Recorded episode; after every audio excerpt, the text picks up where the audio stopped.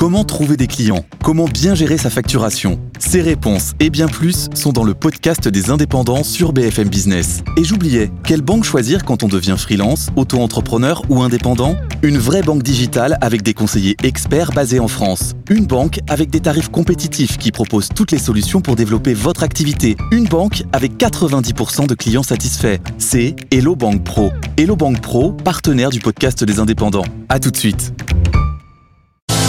Les pionniers chez Fred Mazzella. Fred vous répond. On continue tout de suite avec euh, vos questions. Chaque semaine, vous nous envoyez des questions et euh, j'y réponds euh, par l'intermédiaire de Stéphanie qui me les pose. Vous pouvez évidemment euh, les soumettre directement sur le site de l'émission. Alors, qu'a-t-on cette semaine Alors, on commence tout de suite avec la question de Dorian. Euh, Est-ce que vous voyez devenir 100% investisseur un jour?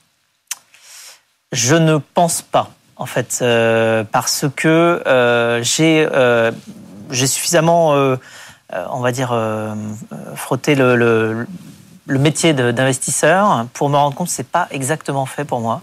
C'est-à-dire que j'aime bien accompagner ou donner des, des conseils, mais j'aime pas forcément juste le côté euh, d'aller simplement mettre de l'argent dans un projet et puis euh, quelque part d'avoir plein, plein, plein de projets comme ça euh, que, que, que l'on suit de- de- d'un peu trop loin.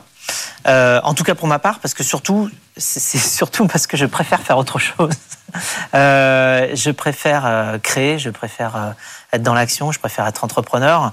Je préfère discuter beaucoup avec les entrepreneurs, mais pas forcément avec la dimension simplement d'aller euh, miser ou investir sur les différentes sociétés. Je le fais un petit peu, euh, principalement quand je rencontre euh, soit des projets coup de cœur et portés par des entrepreneurs exceptionnels, soit d'ailleurs c'est à peu près les deux seules raisons.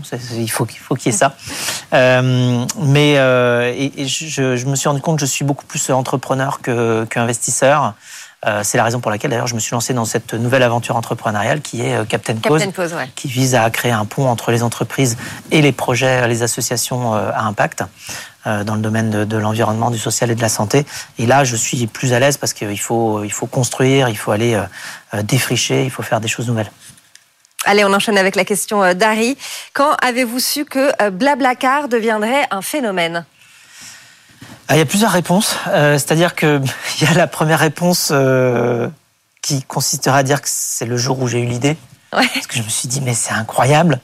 Euh, c'est pas possible, ça n'existe pas. Enfin, je- après, j'ai cherché pour, me- pour me rendre compte que ça n'existait pas. Euh, mais c'est surtout que je me suis dit que c'était une idée tout ou rien. C'est-à-dire, soit ça marchait très bien parce que ça touche à la mobilité et donc tout le monde se déplace, soit ça marchait euh, pas du tout.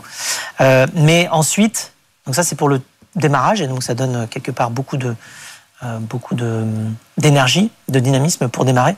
Euh, mais ensuite, c'est une succession de petites victoires, j'ai envie de dire. C'est pas euh, c'est pas quelque chose qui va se passer du jour au lendemain. On se dit tiens hier ça marchait pas, aujourd'hui ça marche. Euh, ça va être bah, simplement euh, déjà quand on arrive à convaincre des, des investisseurs. Bon alors évidemment avant ça, déjà commencer par avoir quelqu'un qui utilise le service au tout début, et donc le voir que des gens qui vont utiliser, donc avoir les premiers clients, aller à réussir à convaincre des investisseurs.